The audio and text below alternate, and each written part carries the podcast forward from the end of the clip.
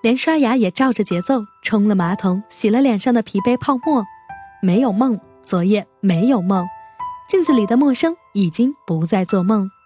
听着五月天的这首歌，看着视频中陈阿信中年发福的身体，戴着隐形眼镜，画着眉，在音乐旋律中获得心灵的慰藉，突然也觉得心灵安静了许多。鱼那么喜欢水，水却煮了鱼；叶子那么喜欢风，风却吹落了叶子。亲爱的，你告诉我，当青春的稚气脱去，我们该以怎样的视角去看待这个世界？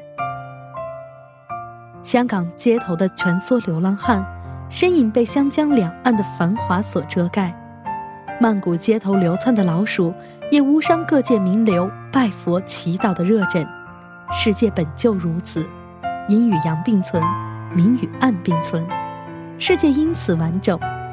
我们每个人也是如此，每个哲学的物质存在都是一个矛盾体，我们可以靠阴增阳，阴暗共鸣。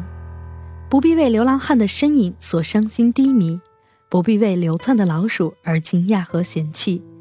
这些事物的存在，反而让我们更清晰地认识这个完整的世界。等到我们变更好的那一天，也许我们有能力在物质上甚至精神上帮助更多的流浪汉们。我们有能力成为我们爱的人的物质和精神的依靠。等到那一天。我们也可以忽视老鼠的存在，去虔诚热忱的拜佛，将美好的愿望和善心更多的寄予生活。是的，亲爱的，暖阳的升起都经过一番斗量。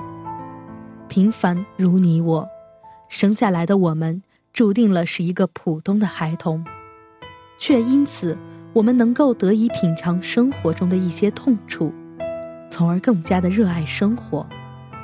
喜欢上这个疯狂的世界，你告诉我，你每天都很努力，但是每天也不缺少失望。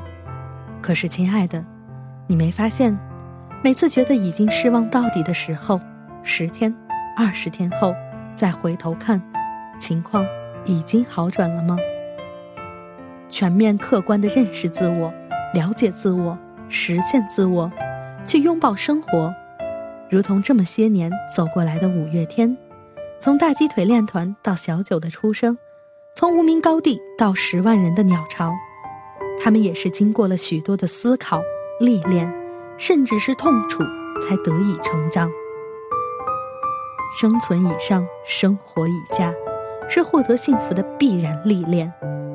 如果没有体验过夏日的炙热，怎会喜欢冬天的寒冷？如果没有生活中的泪水，怎么会珍惜每一次微笑泪角泛起的皱纹？